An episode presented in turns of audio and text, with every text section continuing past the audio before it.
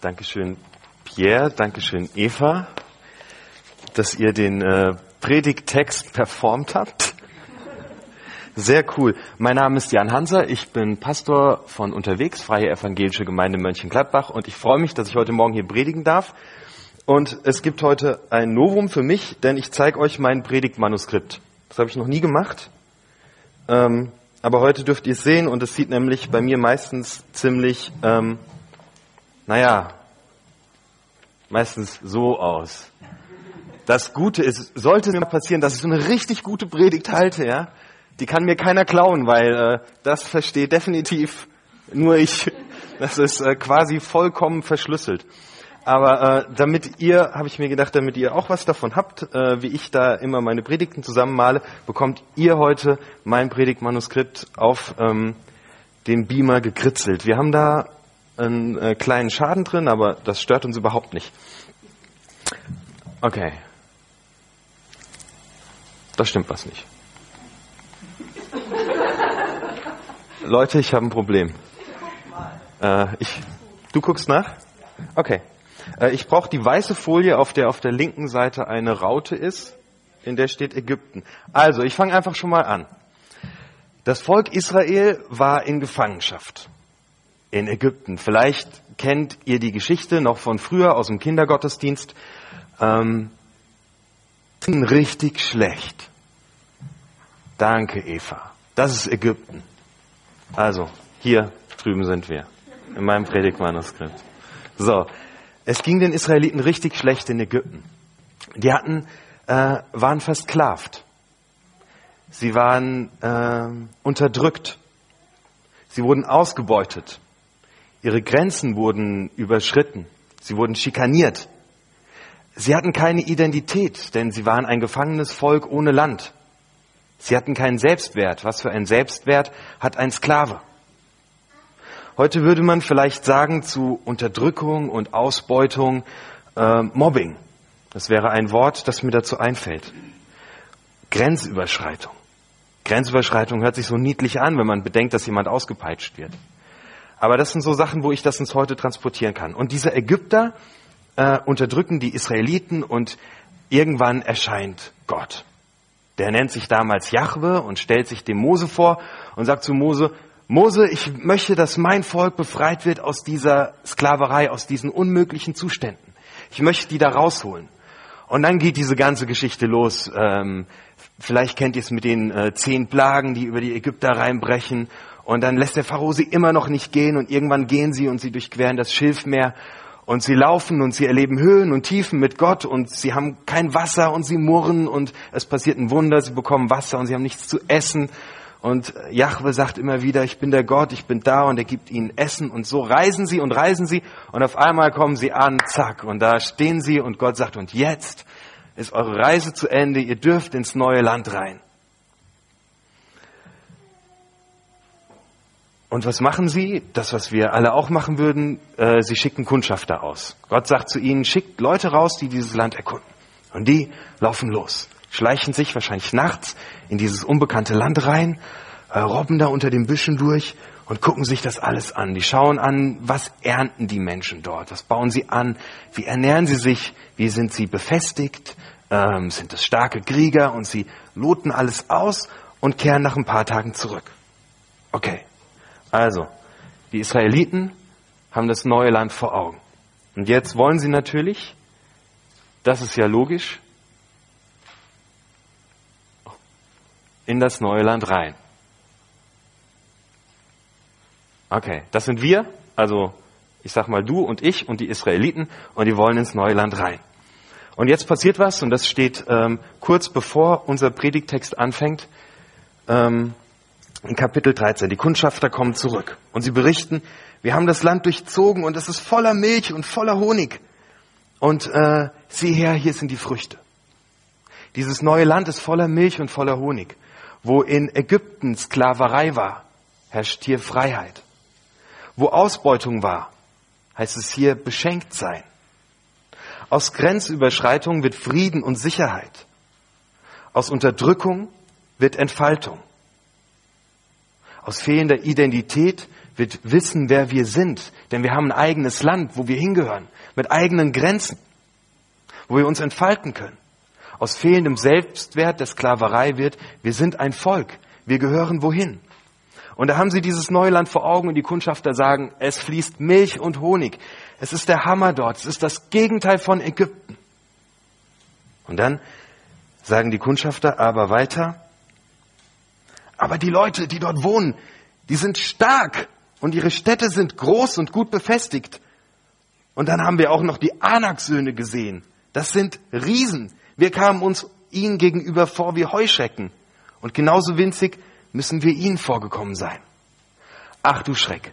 Die stehen vor dem neuen Land, wo Milch und Honig fließt. Da war Ägypten die Gefangenschaft und die Unterdrückung und auf der anderen Seite die Freiheit. Und jetzt auf einmal passiert Folgendes. Die Kundschafter erzählen, es gibt Mauern, feste, befestigte Städte und dort wohnen Riesen.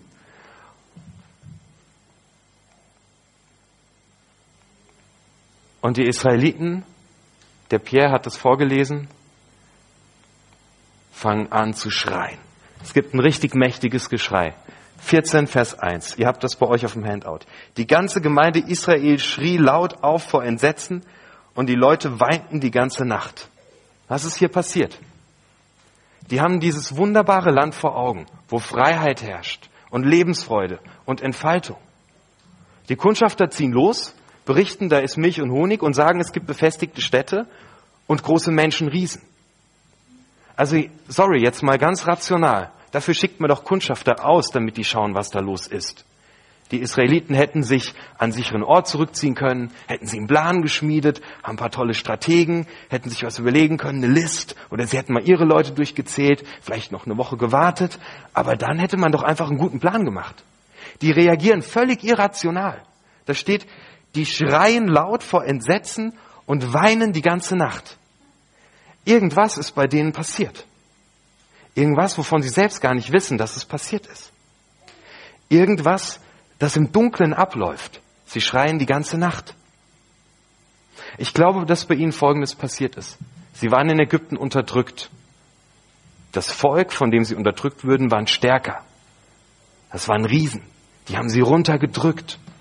Das Volk, das sie unterdrückt hat, hat Mauern gebaut, hat sie nicht rausgelassen. Und jetzt hören diese Israeliten nur Mauern und Riesen und sie drehen total durch, weil etwas in ihnen hochbloppt aus der Vergangenheit. Ich weiß nicht, ob du das kennst. Vielleicht hat dir mal irgendwann jemand so eine richtig miese Kritik gegeben. Jemand, der überhaupt keine Ahnung hat von einer guten Kritikkultur und einem geordneten Feedbackprozess. Der kam zu dir und sagt, tritt dir so gegen das Schienbein und sagt, also wie du dieses Projekt gemacht hast, ich fand es richtig scheiße. Und du speicherst es ab irgendwo in der Nacht, im Dunkeln. Du kommst gar nicht dran, weil es hast du irgendwo in dir drinnen abgespeichert. Und jetzt machst, fängst du zum Beispiel an in der Gottesdienstmoderation und ihr seid nachher sowas von freundlich zum Pierre, wenn ich das jetzt hier gerade erzähle. Und dann kommt nach dem Gottesdienst jemand zu dir und sagt, du, ich würde dir gerne mal ein Feedback geben. Und du hörst nur Feedback geben und in dir fängt so eine Maschinerie an zu laufen, dass du schreien und weglaufen willst und du weißt gar nicht warum. Weil irgendjemand irgendwann mal dir so ein schlechtes Feedback gegeben hat. Und du verpasst vielleicht das beste Feedback deines Lebens, weil der andere sagen wollte, ich fand das so klasse und vor allem den Punkt, wie du das gemacht hast. Genau das passiert mit den Israeliten. Ich nenne das, ähm, sie bauen eine Mauer auf. Sie bauen eine Mauer auf zwischen sich und zwischen dem neuen Land. Und für diese diese Mauer, da habe ich drei Buchstaben reingeschrieben, die stehen für Verletzung, für Gefühle und für Werte. Und es gibt gewisse Auslöser, wie gerade in dem Beispiel mit dem Mobbing, ähm, die in uns ähm, bewirken, dass wir solche Verletzungen, Gefühle und Werte abspeichern und immer wieder abrufen.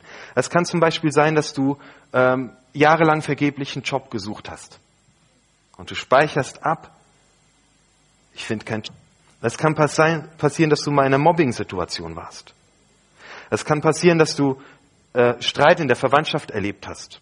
Oder allgemein Streit auf der Arbeit. Ich meine unguten Streit. Oder dass dich jemand ausgenutzt hast. so richtig ausgenutzt, hat dein Geld genommen, hat dein Auto genommen und mit einer Schramme zurückgebracht und hat dir deine Bohrmaschine mit einem stumpfen Bohrer zurückgebracht. Und eine Sechs in der Schule. Oder wo du schikaniert worden bist, auf irgendeine Art und Weise. Und dann passiert Folgendes. Wir werden verletzt. Und wir haben Wunden. Und es tut uns weh, dass unser Bohrer von der Bohrmaschine stumpf ist. Und dass wir eine Sechs geschrieben haben. Und Streit tut uns weh. Und das Ganze äußert sich dann bei uns in Gefühlen. Wir spüren Trauer und Wut. Vergebliche Jobsuche. Wir spüren Mutlosigkeit und Niedergeschlagenheit. Bei Streit spüren wir vielleicht Zorn und Hass. Das sind unsere Gefühle. Wir werden unsicher. Und dann gehen wir in die Werte. Und dann wird es richtig krass. Dann manifestiert sich so eine richtige Kruste. Zum Beispiel, wenn ich mal Mobbing überlegt hab, über, erlebt habe, dann speichere ich einen Wert in mir drinne ab und der heißt, alle sind gegen mich. Und sobald irgendjemand sich mir gegenüber nur ganz leicht kritisch äußert, kommt sofort mein Wert hoch. Alle sind gegen mich. Oder Sex in der Schule und du hast, du speicherst den Wert ab, ich schaffe das nie. Oder wenn jemand dich so richtig ausgenutzt hat und äh, dir deine Sachen kaputt zurückgebracht hat und er hat dich ausgesaugt. Und jetzt kommt jemand zu dir und sagt, äh, kommt morgen früh jemand zu dir, ruft dich an, dein Freund ruft dich an und sagt, hör zu, äh, es ist Ende des Monats, ich habe kein Geld mehr, kannst du mir irgendwie helfen? Mir reichen 10 Euro. Und sofort kommt dein Wert hoch, jeder für sich. Jeder muss es alleine schaffen, weil du ausgenutzt bist und es immer noch abgespeichert hast. Oder wenn es um Streit ging, sobald jemand etwas mit dir ausdiskutieren möchte, muss es gar nicht böse meinen. Kommt sofort bei dir, ich strecke lieber zurück. Lieber zurückstecken und Harmonie um jeden Preis. Und das Problem dabei ist, es kommt zu einer, ich nenne das eine unselige Kettenreaktion. Dass wir anfangen, uns in so einem Teufelskreis zu bewegen. Weil wir aus unserer Prägung nicht rauskommen und es immer wieder in die Gegenwart reinholen. Und wir werden keinen Job finden und wir werden wieder gemobbt werden und es wird gerade deswegen Streit geben, weil ich so kritikunempfänglich bin. Das ist eine Kellertür. Und zu dieser Kellertür muss ich euch eine Geschichte erzählen und diese Geschichte kennen die Leute aus dem Alpha-Kurs schon. Ich habe bis vor vier Monaten ähm, in einem Haus aus der Gründerzeit gelebt, wurde um die Jahrhundertwende gebaut, richtig alt, und ich habe im vierten Obergeschoss gewohnt. Und ich musste los zu einem Termin und ich renne die Treppen runter, da, da, da, da, da, da, da, da, alle runter, bis ich unten an der Tür ankomme und da ist der Flur gefliest, mit so ganz alten Fliesen, das waren rote und weiße, so gekachelt, und die, meine Füße tackern da drüber und ich komme an die Haustür und mache sie auf und da steht meine Nachbarin. Die sagt, hallo Herr Hansa, und ich sage, hallo Frau Menges. Und die will sich immer super gerne unterhalten. Also unterhalte ich mich mit ihr, weil macht mir auch Spaß. Und sie sagt, äh, ich sage, es ist ein schöner Tag heute, Frau Menges, und die Sonne scheint. Sie sagt, ja, die Sonne scheint. Und dann sagt sie, aber früher. Das sagt sie immer, aber früher. Dann sage ich, ja, was war früher? Dann sagt sie, Herr Hanser, direkt hinter Ihnen hat eine Bombe eingeschlagen. Und ich drehe mich um, krieg so voll den Herzkasper und guck hinter mich. Und sie sagt, man konnte hochgucken bis unter die Decke. Und ich guck nach oben. Reingeregnet hat Herr Hansa. Und dann sagt sie, und vor Ihnen hat auch eine Bombe eingeschlagen. Ich bin da voll am Rumspringen, ja. Guck vor mich. Und so, deswegen ist es im Keller auch nass. Und ich so, im Keller ist es nass? Und sie so, sie haben doch nicht etwa was drin gestellt. Ich so, doch, oh Mist. Und ich äh, mach die Tür auf, die runter zum Keller geht, die quietscht und gehe in diesen Keller runter. Und dann kommt mir so ein Geruch entgegen und das riecht so nach äh, altem Fisch und ähm, Lappen, die zu lange nass waren, ohne zu trocknen. Was kommt so hoch? Nasser Karton. Habt ihr's? Sorry, tut mir leid. Und ich gehe diese Stufen runter und da ist noch so eine kleine Tür und ich merke schon, als ich Klinke in die Hand nehme, die ist feucht. Die ist so richtig feucht. Und ich mache das Ding auf und ich gehe rein in diese, das ist wie das umschlingt mich so richtig, weil das ist feucht und dunkel. Und ich stehe da drinnen und dann finde ich so einen kleinen Lichtschalter und dann geht so eine Funzel an und ich sehe meine Kartons, die ich da reingestellt habe, die Böden sind komplett durchnässt. Ich weiß, ich kann es nicht hochheben, da kommt alles raus und mein Rennrad und die schönen alten Stahlfelgen haben so einen Rostfilm drauf und ich ärgere mich und dann stehe ich da drinnen und da habe ich gedacht, jetzt bin ich hier unten, jetzt gucke ich mir den Keller auch ganz an. Aber da ging es dann so geheimnisvoll hinten weiter. Da konnte man in so einen kleinen Verschlag rein. Da wurden wohl früher Kartoffeln gelagert, was weiß ich. Und dann stehe ich da so drinne, völlig in der Dunkelheit. Und ich denke auf einmal so, boah Jesus, ich brauche Licht. Und dann fällt mir ein in diesem Keller unten ein, was Jesus sagt im Johannesevangelium. Jesus sagt, ich bin das Licht der Welt. Und ich wollte gerade einen Luftsprung machen, als ich rechtzeitig dran gedacht habe, dass über mir die Spinnweben sind. Und dann so, boah, das ist so geil, wenn das Evangelium mal praktisch wird. Ich stehe in meinem Keller, Jesus sagt, ich bin das Licht der Welt. Hammermäßig. Und dann habe ich, äh, hab ich gedacht, oh Mann, ich habe auch so einen Keller in mir drinne mit meinen alten Verletzungen und Gefühlen und Werten, die ich daraus festgemeißelt habe. Und Jesus kommt mit seinem Licht in meinen Keller rein und wir laufen zusammen durch den Keller. Oh, was entdecken wir da? In einem Aktenordner aus Stahl, nummeriert, nummeriert, die ganzen alten Verletzungen habe ich da eingelagert. Bam. Oh, und da sind ein paar blaue Säcke mit Begabungen, die schimmeln so vor sich her. Und da hinten in, in, äh, in Kartons fein säuberlich sortiert ähm, meine Gefühle und meine Werte, die ich aufgebaut habe. Und Jesus leuchtet es äh, mit seiner Kerze aus. Ganz zärtlich. Und sagt so, boah Jan, ey, diese ganzen Verletzungen und Gefühle und Werte, die hier bei dir unten in deinem Keller rumschlummern, komm, gib sie mir her. Gib sie mir. Ich sage, nein, ich brauche die Jesus. Da kenne ich mich aus. Ich weiß, wie es funktioniert. Da gehe ich in die Luft, wenn mir jemand Kritik gibt, Jesus. Das ist mein sicherer Boden. Und ihr sagt, komm, Jan, gib's mir. Gib mir deine alten Verletzungen und die ganzen Gefühle und diese alten Werte, die sich festgekrustet haben. Gib sie her.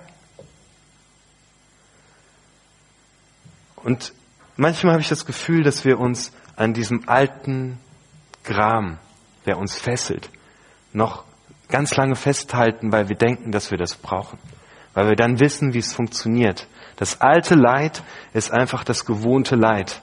Wir kennen es. Wir fühlen uns sicher.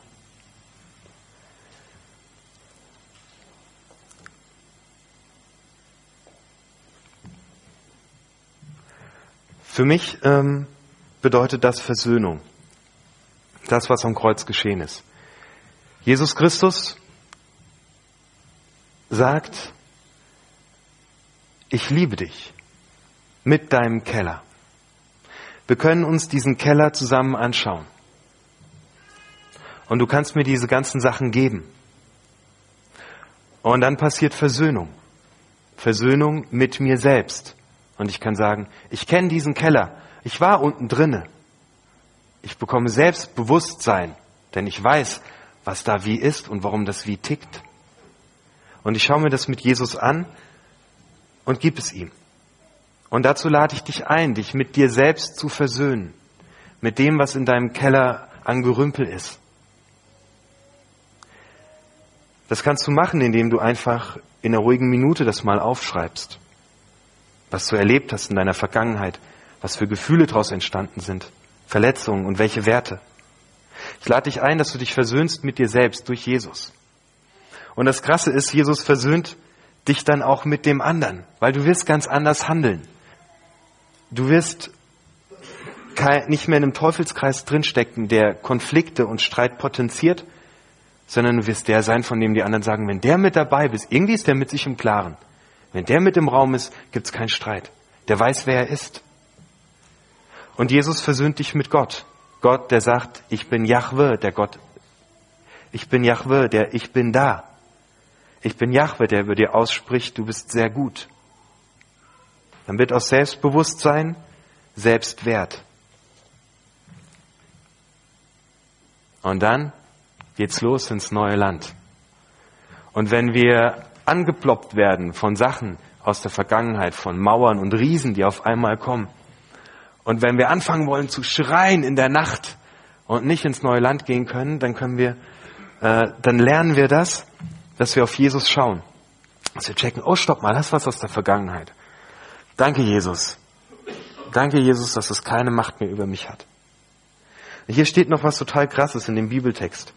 Und zwar ähm, relativ am Ende. Du kannst mal nachschauen bei ähm, Vers 9. da steht, lehnt euch nicht gegen Jahwe auf, der gesagt hat, er bringt uns in dieses Land. Habt keine Angst vor den Bewohnern des Landes. Wir werden im Handumdrehen mit ihnen fertig. Sie sind von ihren Göttern verlassen, aber uns steht der Herr zur Seite. Hab also keine Angst vor ihnen. Sie sind von ihren Göttern verlassen. Diese alten Sachen aus der Vergangenheit, die hochbloppen, die, schreien, die, die, die scheinen so mächtig zu sein wie Riesen, sind es aber nicht. Sie sind nur Schall und Rauch. Sie können vielleicht brüllen so laut wie ein Löwe und dass dir beide Ohren wegfliegen. Aber sie sind nichts. Sie sind nicht die Wirklichkeit. Es sind Dinge, die dir in der Vergangenheit geschehen ist, für die Christus gestorben ist. Sie sind nicht die Wirklichkeit. Sie brüllen nur. Sie sind nicht mehr da. Du hast eine neue Chance. Und dann ähm, Vers 10. Aber die ganze Gemeinde wollte sich steinigen. Da erschien die Herrlichkeit des Herrn vor den Augen aller Israeliten über dem heiligen Zelt. Da erschien die Herrlichkeit des Herrn. Wir hatten in der vergangenen Predigtreihe das Thema Mein Freund Gott und ich. Und hier ist Gott der Herr. Du kannst weiter Herr bleiben über deinen Keller und den gut organisieren und in diesem Teufelskreis drinne bleiben. Du kannst aber auch sagen, Jesus Christus ist mein Herr und ihm diese Sachen geben und ihn mit ihm zusammen aufarbeiten. Da wird es mal ganz konkret, was es bedeutet, dass Jesus der Herr ist. Mich begeistert es total, dass wir ähm, wachsen können und reifen können in unserem Glauben. Und dass wir als Menschen wachsen und reifen können. Und ich finde, es gibt keine größere Auszeichnung, als wenn die Leute über uns sagen, Mensch, das sind Christen, die sind weise. Wo die hinkommen, kehrt Frieden ein und kein Krieg. Und das hat was damit zu tun, mit diesem neues Land einnehmen. Dass wir versöhnt sind mit uns selbst dadurch mit dem anderen und mit Gott. Vor allem heute im Schwerpunkt mit uns selbst. Ihr habt eine Hausaufgabe äh, in den Handouts, die dürft ihr sehr gerne diese Woche machen. Ähm, da steht drauf, Futur perfekt. Und das ist eine Übung, die könnt ihr diese Woche machen. Und zwar möchte ich, dass ihr eine Zeitreise macht. Ihr seid schon im neuen Land angekommen. Ihr seid frei. Ihr seid beschenkt. Ihr seid in Sicherheit. Keiner überschreitet eure Grenze. Ihr könnt euch entfalten und ihr wisst, wer ihr seid. Ihr seid schon dort. Und meine Hausaufgabe ist, beschreibt, wie es ist. Und der zweite Schritt ist, beschreibt danach, was passiert ist, dass ihr da hingekommen seid. Okay, das ist die Hausaufgabe. Ich danke euch für eure Aufmerksamkeit. Äh, und ich wünsche euch eine geniale Zeit im Neuland. Dankeschön.